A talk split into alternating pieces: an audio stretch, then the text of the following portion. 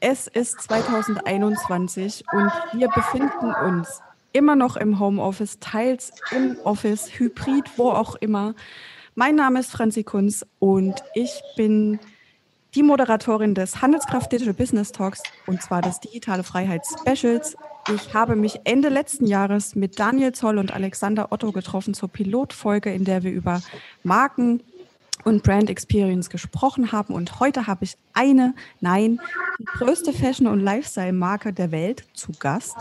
Ich habe zu Gast Esprit und Bastian Tigges und Robert Schmidt. Herzlich willkommen zum Digital Business Talk, ihr beiden. Hallo. Herzlichen Dank. Hallo. Schön, dass ihr da seid. Ähm, wir haben eben kurz bevor wir die Aufzeichnung gestartet haben, auch schon ähm, ein bisschen miteinander gesprochen Bastian sitzt in der Nähe von Köln gerade und Robert sitzt in Düsseldorf. Ich selbst sitze in San Francisco. Nein, ich sitze natürlich in Jena, aber wer Dotzos ein bisschen kennt, ähm, wir haben hier zwei große Bürogebäude und das eine heißt Europa, das andere heißt Amerika und ich habe mir heute San Francisco ausgesucht. Warum habe ich das getan? Ähm, San Francisco, wenn ich ähm, den Namen höre, muss ich immer an dieses Hippie-Lied der 60er denken. Und was das mit Esprit zu tun hat, das möchte ich euch mal ganz kurz erzählen, denn viele wissen das vielleicht nicht, aber den Start ähm, von Esprit nahm das Unternehmen nämlich 1968 in San Francisco. Und zwar hat da das Ehepaar Susie und Douglas Tompkins selbstgenähte Kleidung aus ihrem Kombi äh, heraus verkauft. Damals ähm, Heute ist das wahrscheinlich normal und ähm, so fangen viele Startups an. Damals war das ziemlich revolutionär. Und nur drei Jahre später entstanden bereits die Marken Esprit und North Face, sehr erfolgreiche Marken. Und man sieht mal wieder, mutige Ideen haben das Potenzial, sehr, sehr erfolgreich zu werden. Und wie erfolgreich Esprit ist, darüber werden wir heute sprechen. Und bevor wir das tun, würde ich euch beide bitten, Bastian und Robert, euch kurz vorzustellen. Ähm, Bastian, du darfst gerne anfangen. Ja, sehr gerne. Hallo Franzi. Ähm, ich bin Bastian Tigges. Ich ähm, komme gebürtig aus dem schönen Münsterland, bin jetzt aber schon seit 20 Jahren im Rheinland. Und von diesen 20 Jahren die letzten sechs Jahre bei Esprit. Da habe ich in den letzten sechs Jahren verschiedene Rollen im Product Management als Product Owner eingenommen. Ähm, wir haben hier 15 verschiedene europäische Online-Shops, äh, die wir quasi alle aus einem Team heraus managen.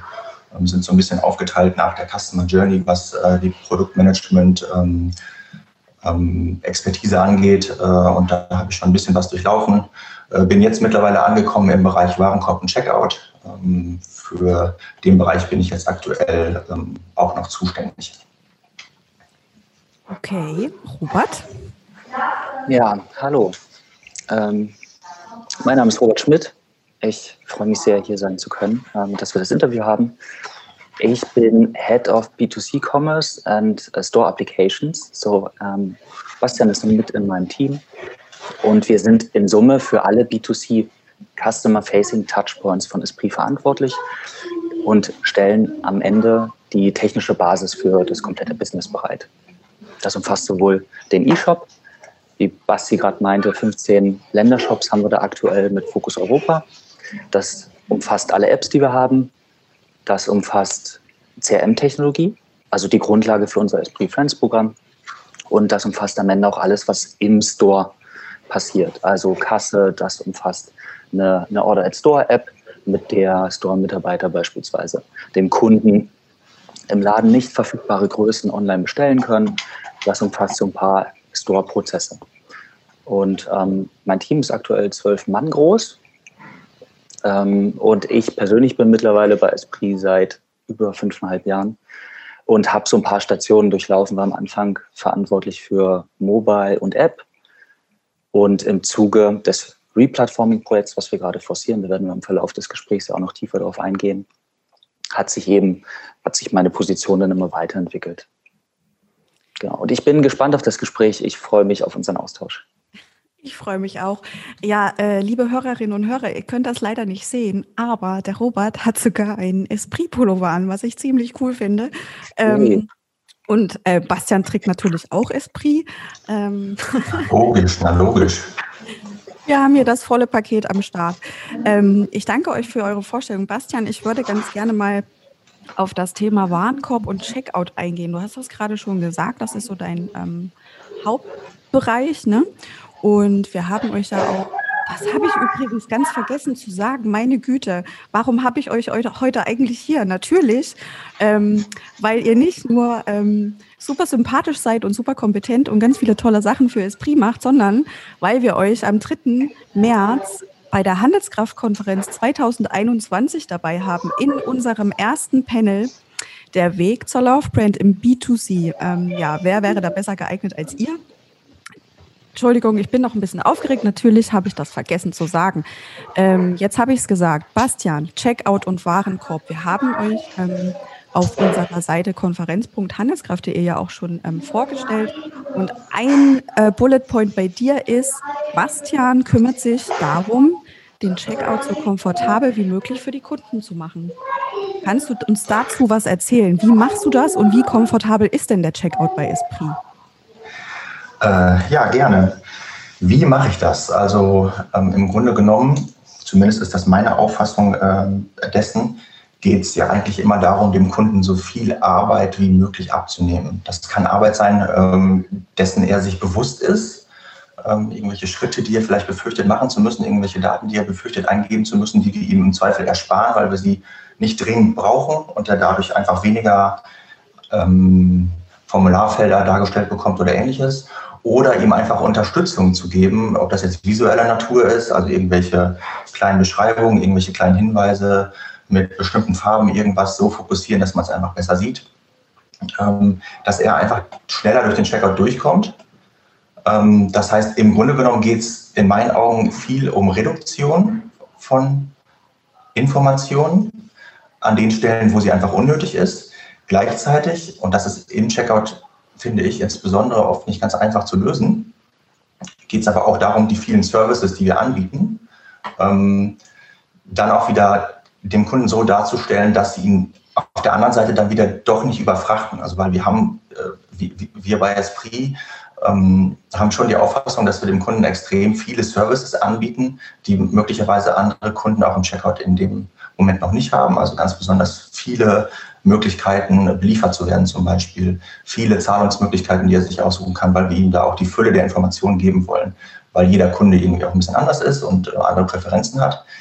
Ähm, es dann aber wieder zu schaffen, aus dieser Fülle an Informationen etwas zu machen, was einfach erlebbar ist, was einfach verdaubar ist, ist ähm, häufig die Herausforderung.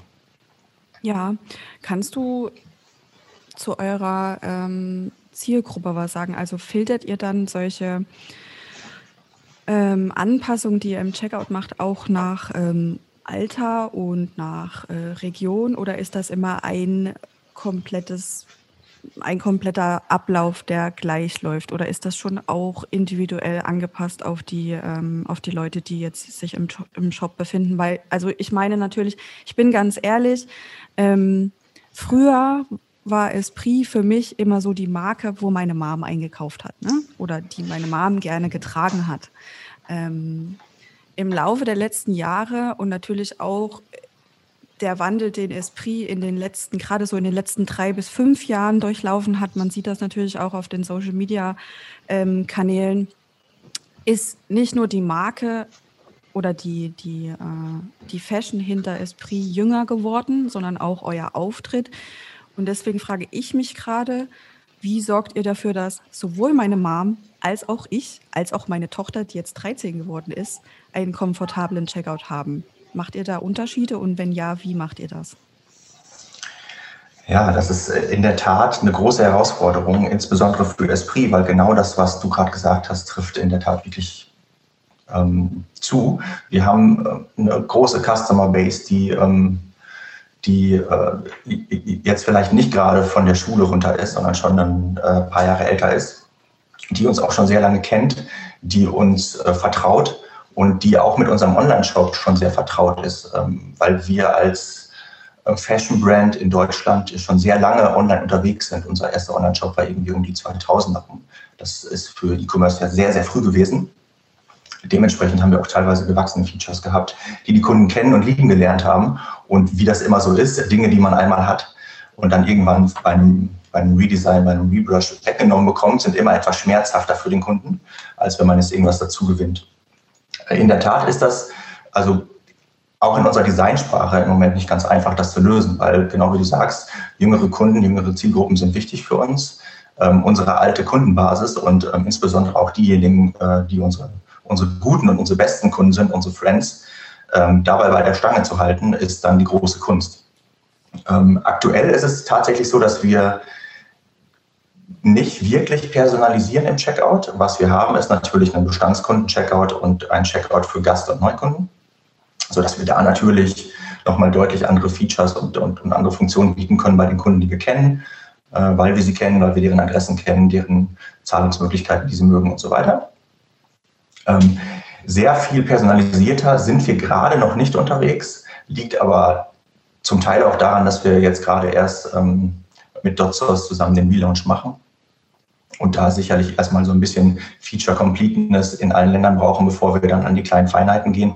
Das Schöne ist aber, dass wir mit dem System, was wir haben, äh, ja zielgruppenspezifisch reagieren könnten. Das heißt mindestens mal so Dinge wie spezielle Einblendungen von Messages äh, bei bestimmten Kunden, wenn vielleicht mal irgendeine Zahlungsmethode nicht geht, von der wir wissen, dass sie sie normalerweise benutzen, sind auf jeden Fall drin und auch angedacht.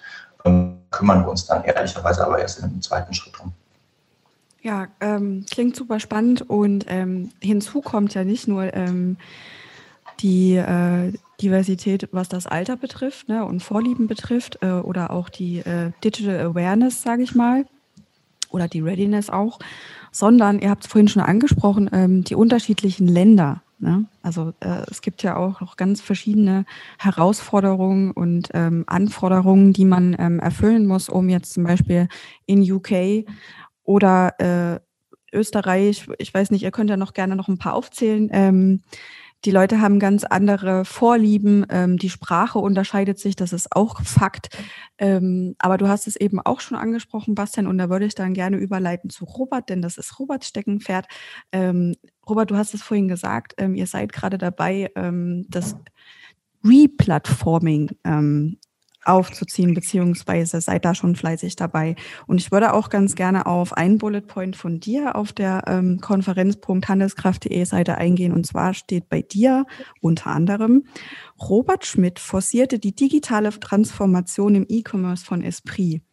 So, forciert. Das ist mehr als fünf Jahre da. Erzähl uns doch mal ein bisschen was darüber, ähm, wie das dazu kam, wie du das gemacht hast und wo ihr euch gerade befindet ein sehr spannendes Thema. Ähm, digitale Transformation, ja, das ist für Esprit aktuell in erster Linie vor allen Dingen ein Migrationsprojekt. Das heißt, wir sind gerade dabei, unsere E-Commerce-Landschaft ähm, von einer komplett selbstgebauten Lösung hin zu einer Standardlösung zu migrieren. Nutzen da die Salesforce Commerce Cloud, arbeiten da zusammen mit Salesforce und DotSource an der Stelle. Und ich forciere am Ende natürlich nicht allein die digitale Transformation. Das ist ein großes Team, was dahinter steht. Das sind viele Leute, ein tolles Team, wo wir auch über tolle Ideen sprechen. An der Stelle auch vielen Dank und äh, viele Grüße an die Kollegen. Und wir zusammen forcieren eben diese Shop-Migration. Das inkludiert auch nicht nur das Shop-Backend und das Shop-Frontend, sondern eben auch weitere Umsysteme. Das heißt, im selben Zuge implementieren wir ein neues PIM-System, ein Produktinformationsmanagementsystem, ein neues Analytics, ähm, ein Content-Management-System implementieren wir neu. Wir haben ein neues Frontend, wir haben eine neue Customer Feedback-Plattform. Also am Ende sehr viel um den eigentlichen Shop herum. Erneuern wir, ersetzen wir durch neue, neue Systeme. Und damit verbunden natürlich auch viele Änderungen in den Prozessen. Äh, Esprit ist schon relativ lange im E-Commerce ähm, am Markt. Den Shop gibt es schon sehr lange und damit verbunden auch sehr viele Prozesse, die oft an äh, außerhalb von Esprit passieren, die externalisiert sind. Im Zuge des Replatformings haben wir angefangen, diese Prozesse einfach reinzuholen. Sind dabei, ein eigenes Entwicklungsteam aufzusetzen, wollen eigentlich sehr viel mehr einfach selber machen und die Ownership darüber haben. Und damit verbunden spricht man immer wieder über Change, über digitale Transformation. Ähm, und sehr viel, was dann einfach auch im Hintergrund passiert, wo man neue Dinge lernen muss, neue Prozesse lernen muss, Dinge ausprobieren muss, um dann zu iterieren, ne? Test and Learn. Und da sind wir im Prinzip gerade dran. Was die Shop-Migration selbst angeht, da sind wir gerade dabei, im Prinzip die weiteren äh, Ländershops zu migrieren. Wir haben im September 2019 angefangen, sind nach viereinhalb Monaten schon mit dem, mit dem ersten Land in einem MVP an den Start gegangen. Das war seinerzeit UK.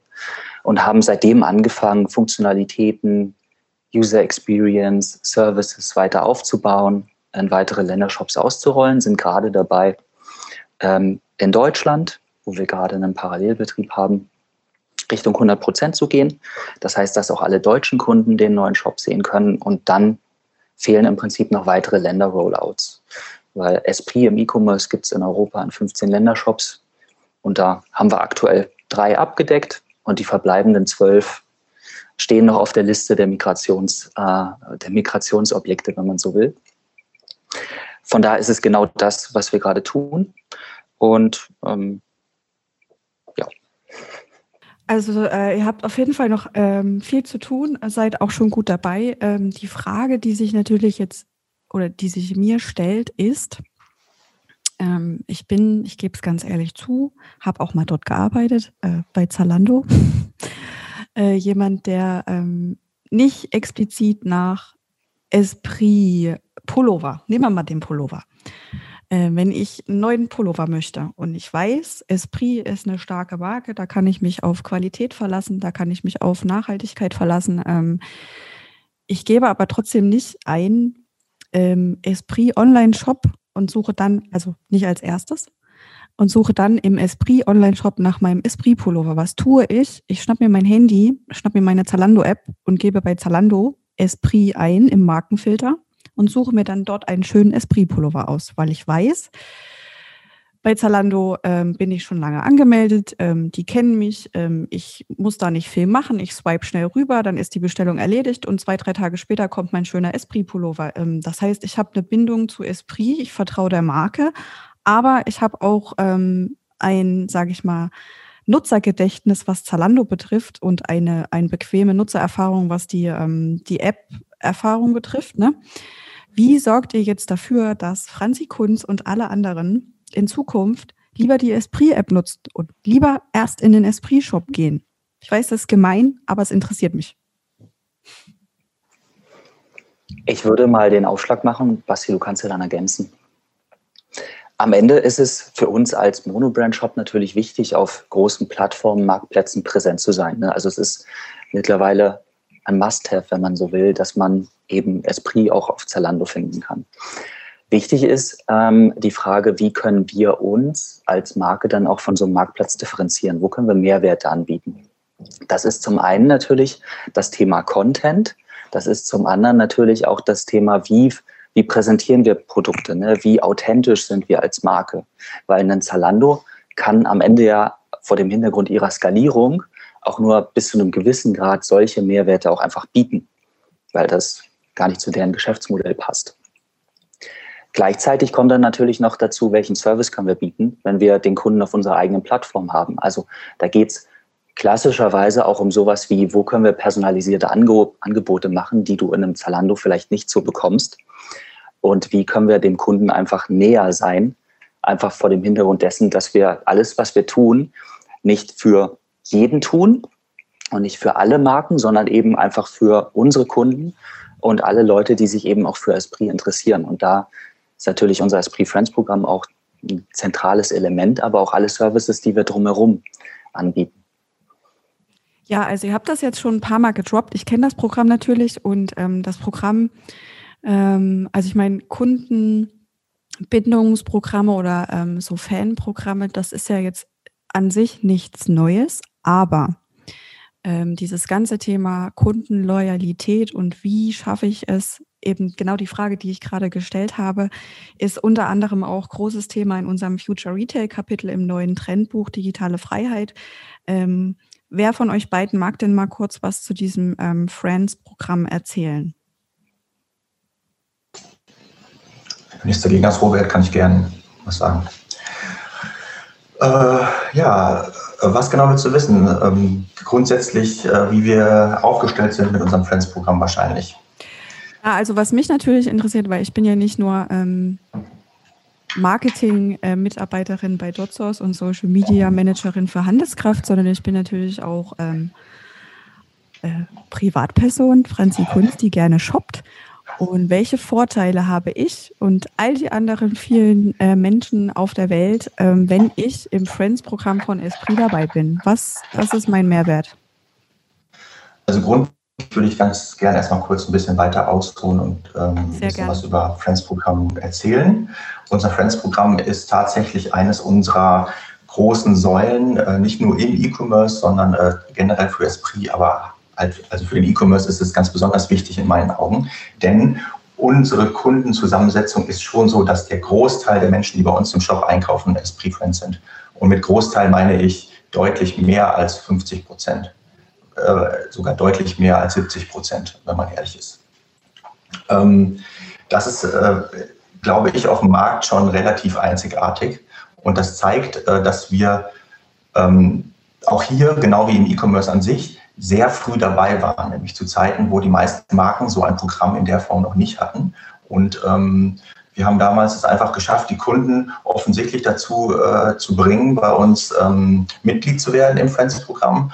Ähm, wir haben ein relativ klassisches Friends-System, was man heute schon, äh, beziehungsweise Bonussystem, was man heute bei ganz vielen Marken kennt. Das war aber, wie gesagt, zu der Zeit, als wir es eingeführt haben, noch nicht so. Deswegen glaube ich, ähm, äh, haben wir da, was die Menge der treuen Kunden angeht, die immer wieder kommen, weil wir natürlich durch so ein Programm dann Karten rausgeben, verschiedene Bonuslevel haben, die, die irgendwie verdient werden können durch Einkäufe. Dann gibt es verschiedene Rabatte, VIP-Shopping, Private Shopping, zu dem man eingeladen wird. Einfach Dinge, die dich als unser Freund oder als unser guter Freund dazu bringen, ähm, dich besonders zu fühlen und irgendwie eine besondere ähm, Aufmerksamkeit von uns zu genießen. Dadurch, dass wir damit so früh angefangen haben, ist, glaube ich, die Treue ähm, bei vielen Kunden ähm, ähm, vielleicht ein, Stück weit größer, als wenn man jetzt gerade vorgestern irgendwie bei ähm, einem anderen Retailer äh, irgendwie den Zufall auch noch sich so eine Karte abgestaubt hat, weil man 5% Rabatt auf den Newsletter bekommen hat. Ja. Genau, äh, also das erstmal grundsätzlich. Ähm, wie ich gerade schon gesagt habe, wir haben verschiedene Friends Level. Das fängt bei uns an mit einem, mit einem ähm, normalen Friend. Das war bei uns früher hatte der immer eine rote Karte, deswegen heißt er bei uns intern immer noch Red. Ähm, aber eigentlich ist es einfach nur der Friend. Äh, der kann dann aufsteigen zu einem Gold-Member und irgendwann zu einem Platin-Member. Ähm, Je nachdem, ähm, welchen Status du hast, habe ich ja gerade schon gesagt, gibt es dann eben verschiedene Geschenke. Du gibst, äh, kriegst zum Beispiel als Goldmember einmal im Jahr eine Geburtstagsüberraschung zugeschickt per per E-Mail, also in der Regel ist das irgendeine Art von, von Kampagnencode zum Beispiel. Es gibt VIP-Shopping-Events, zu denen wir dich speziell einladen. Ähm, und als Platin-Member bekommst du zum Beispiel sogar sowas wie einen Änderungsservice angeboten, äh, wenn dir mal ein Teil nicht genau passt. Also das nur so als, als Beispiele. Also einen neuen Friend habt ihr auf jeden Fall jetzt schon gewonnen. Friend werden lohnt sich, ne? Nachher gleich mal tun.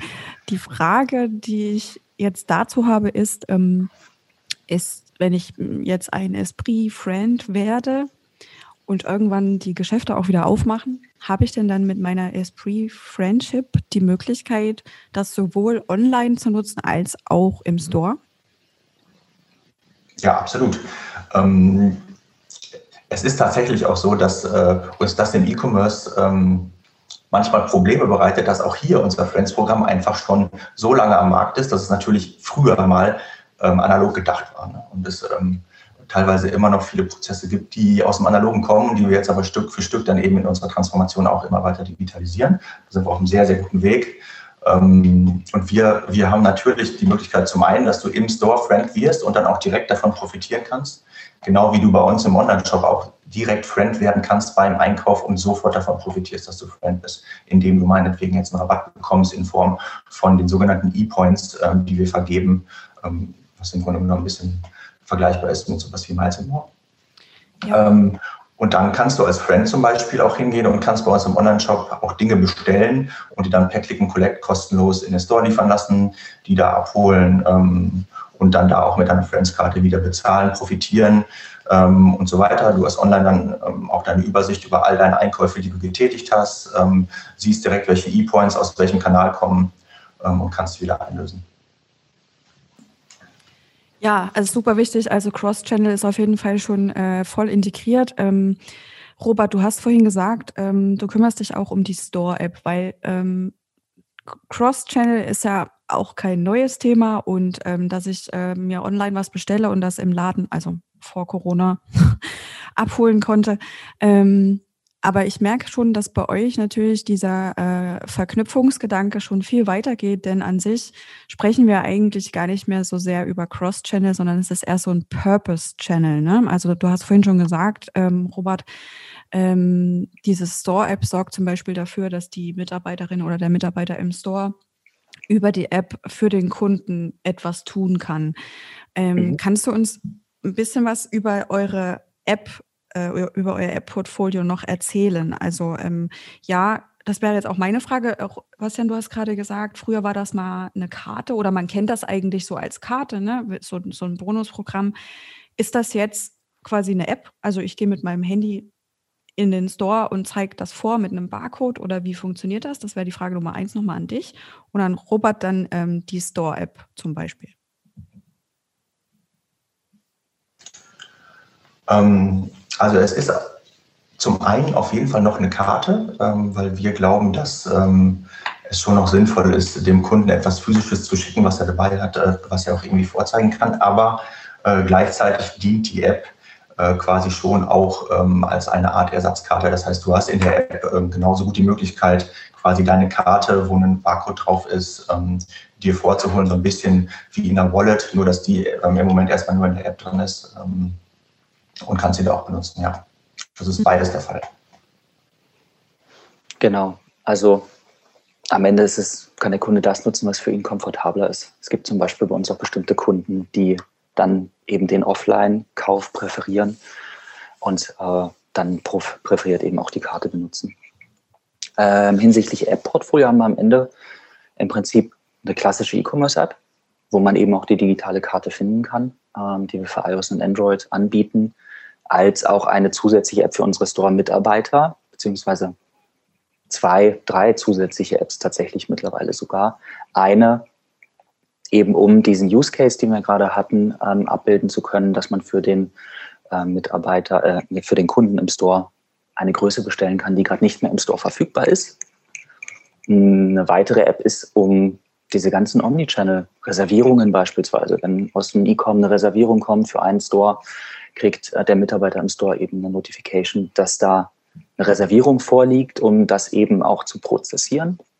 Und dann natürlich auch noch eine Applikation, um diese ganzen Warenbewegungen zu organisieren. Ja. Also Store-to-Store-Transfers und, und solche Geschichten, Warenvereinnahmung.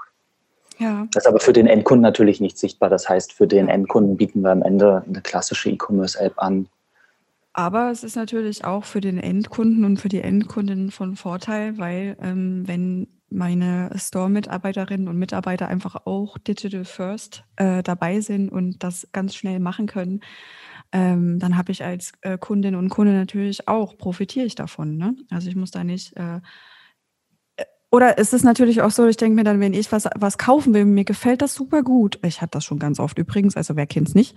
Und dann ist die Größe nicht da.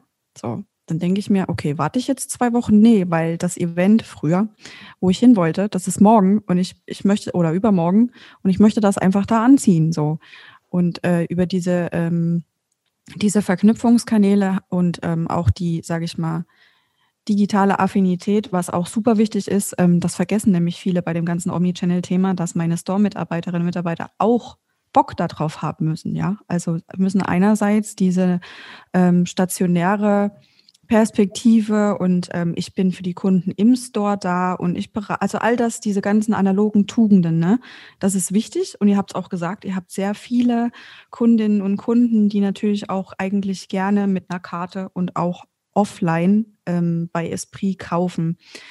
Ähm, deswegen finde ich das super spannend, ähm, dass ihr da schon wirklich so weit äh, seid. Das fehlt nämlich vielen. Ähm, ich sitze ja hier über der Goethe-Galerie und da gibt es so ein, ein paar Konkurrenzunternehmen von euch, ähm, die das noch nicht so gut können. Mhm. Ähm, bin mal gespannt, ob bald mal ein Esprit Store hier aufmacht, wenn das alles hier vorbei ist. Aber gut, ähm, was wollte ich eigentlich noch fragen? In diesem Zuge würde mich natürlich interessieren, wenn ihr sagt, viele bevorzugen den äh, Einkauf im Store, ne? weil Esprit natürlich auch einfach eine Marke ist, die, ihr habt es auch schon gesagt, ähm, äh, eine Base hat, die, die das auch noch, das ganze Analoge kennt und das auch mag und ähm, das auch einfach dazugehört. Ähm, Im Rahmen der letzten, des letzten Jahres und der letzten Monate, ähm, wie ist so ähm, das Feedback oder euer Empfinden von gerade dieser Zielgruppe? Sie konnten ja jetzt einfach nicht mehr in den Store. Ne? Und davon sind wahrscheinlich auch viele dabei, die noch nicht digital so sehr digitalisiert unterwegs sind. Also ich, ich denke da jetzt wieder an meine Mom zum Beispiel. Ja, sie hat jetzt WhatsApp und ja, sie kann den Computer an- und ausschalten und so. Wenn die jetzt aber sagt, boah, jetzt ist hier der Esprit-Laden zu und ähm, ich kaufe da doch aber so gerne, wie mache ich das denn? Ähm, was, was ist euer Empfinden? Also es, ging das relativ einfach, dass die dann rüber geswappt sind oder hattet ihr das Struggle, die rüber zu holen? Wie habt ihr das gemacht? Gerade bei der Zielgruppe, die jetzt nicht jeden Tag äh, instant äh, auf den ganzen Kanälen unterwegs ist und die sich nicht gut auskennt. Wie habt ihr die angesprochen und habt denen gesagt, hier, äh, ja, es ist alles Kacke, aber ihr könnt auch online shoppen und so geht's? Am Ende haben wir natürlich auch extreme Herausforderungen, gerade durch die Situation. Das hatten wir jetzt in unserem Gespräch noch gar nicht so sehr. Das stellt uns natürlich auch vor massive Herausforderungen ähm, und äh, fokussiert uns natürlich sehr stark gerade auf den E-Commerce. Und da sind wir aktuell sehr, sehr ähm, rege unterwegs, auch sehr taktisch unterwegs, um einfach auch gewisse Notwendigkeiten abzusichern, wie dass man halt sicherstellt, dass der Umsatz generiert wird. Ne? Von daher passiert das, was aktuell ähm, auch bei unseren Mitbewerbern passiert, dass man halt versucht, tatsächlich sein Stockniveau zu regulieren ähm, und tatsächlich für eben Cashflow-Generierung zu sorgen. Das ist sehr wichtig und da versuchen wir natürlich auch alle abzuholen über die Kanäle, über die wir sie erreichen können. Ne? Also ähm, wir haben zum Beispiel ja Newsletter, die wir rausschicken sofern wir die Leute darüber erreichen können, ähm, forcieren wir das natürlich auch sehr stark. Und ansonsten gibt es ähm, immer wieder Mailings, wenn wir Aktionen haben, um den Leuten eben das auch schmackhaft zu machen. Klar, vor dem Hintergrund der geschlossenen Stores ähm, ist dann natürlich auch die Notwendigkeit gegeben, sich eben mal Esprit in die Google-Browser-Zeile dann einzugeben und ähm, so in den Shop zu kommen. Das klappt in meinen Augen soweit ganz gut. Es gibt natürlich immer auch ähm, Kunden, die die dann natürlich sagen, nein, da warte ich lieber, der Store wird wieder öffnen. Wir hatten zum Beispiel auch in den Monaten, als die Stores dann ne, Q3 letzten Jahres geöffnet waren, auch da eigentlich ähm, ganz gute Bewegungen und auch ähm, guten Umsatz generiert. Ne? Also man sieht dann auch, dass es im Zweifel im Offline-Purchase vielleicht auch hier und da Nachholeffekte gibt. Mhm. Ähm, äh, von daher ist das eher so ein Ausbalancieren. Äh, von den Möglichkeiten, die, die wir haben, als Marke unsere Kunden zu erreichen ähm, und den Begebenheiten, mit denen wir einfach versuchen müssen zu arbeiten. Ist ja. natürlich nicht, nicht sehr leicht, auch für uns. Na klar. Ähm, du hast gesagt natürlich, also das ist das Erste, was einem dann auch einfällt, ähm, wenn man sich ein bisschen in der digitalen Welt auskennt. Meine Mom tut das nicht. Sorry, Mama, dass ich dich heute ständig hier mit reinbringe. Aber ähm, wenn ich jetzt mal doch an meine Mom denke, die hat zum Beispiel keine E-Mail-Adresse. Also ich habe da neulich erstmal PayPal eingerichtet und damit kommt sie jetzt auch ganz gut klar. Aber meine Mom wäre zum Beispiel jemand, die würde sich wahrscheinlich freuen, wenn in ihrem Briefkasten ein Brief oder eine Karte von Esprit drin liegt, wo drauf steht, liebe Frau Kunz, ähm, äh, ja, es ist gerade alles nicht so einfach, aber ähm, Sie finden uns auch online und ähm, passiert sowas auch? Also nutzt ihr analoge ähm, Kanäle noch, um gerade so die Zielgruppe, naja, 50, 60 zu erreichen? Ja, absolut, absolut. Ähm, am Ende bieten wir dem Kunden in jedem Medium, was wir dann auch verschicken ähm, oder auch im Store, immer die Möglichkeit an, den Service auch online zu nutzen. Ne? Das hatten wir mit der digitalen Kundenkarte. Ähm, in manchen Stores probieren wir es auch eben, dass sich Kunden digital registrieren können. Auch eine Initiative, die wir gerade forcieren, um da auch so ein bisschen zum einen, wie gesagt, dem Kunden alle Möglichkeiten zu geben, aber auch das eine oder andere, wie Basti es meinte, ähm, auch so ein bisschen zu digitalisieren, um ähm, da die Convenience auch einfach zu steigern. Ja, So, ihr beiden, ähm, die Zeit ist äh, leider schon wieder vorbei. Ähm, ich könnte jetzt mit euch auch ewig sprechen. Ich habe noch so viele Fragen, aber ich werde meine Fragen los, nämlich am 3. März, wenn wir uns wiedersehen zur Handelskraftkonferenz.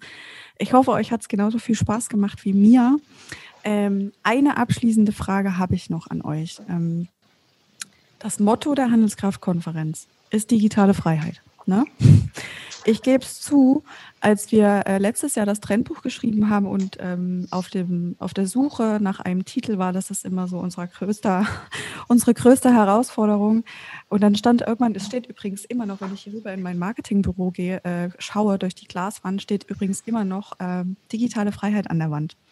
Und mein, mein Platz ist ähm, hier mir gegenüber. Ihr könnt das jetzt im Podcast natürlich nicht verfolgen, aber wenn ihr euch vorstellt, ihr schaut den ganzen Tag auf eine Wand und da steht digitale Freiheit.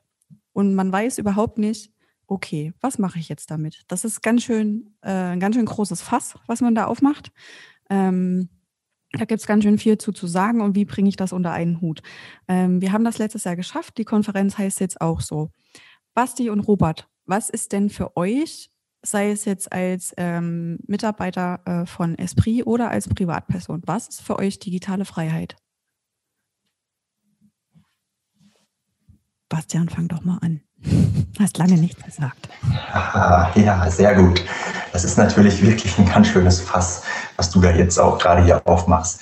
Digitale Freiheit ähm, würde ich jetzt tatsächlich auch überhaupt nicht konkret auf den E-Commerce äh, anwenden wollen, sondern ist ja mittlerweile eigentlich Teil unseres ganzen Lebens. Ähm, ähm, Digitalisierung ähm, verspricht erstmal Freiheit in meinen Augen. Und zwar nicht nur für, für uns persönlich, sondern für uns ähm, in einer globalen Welt.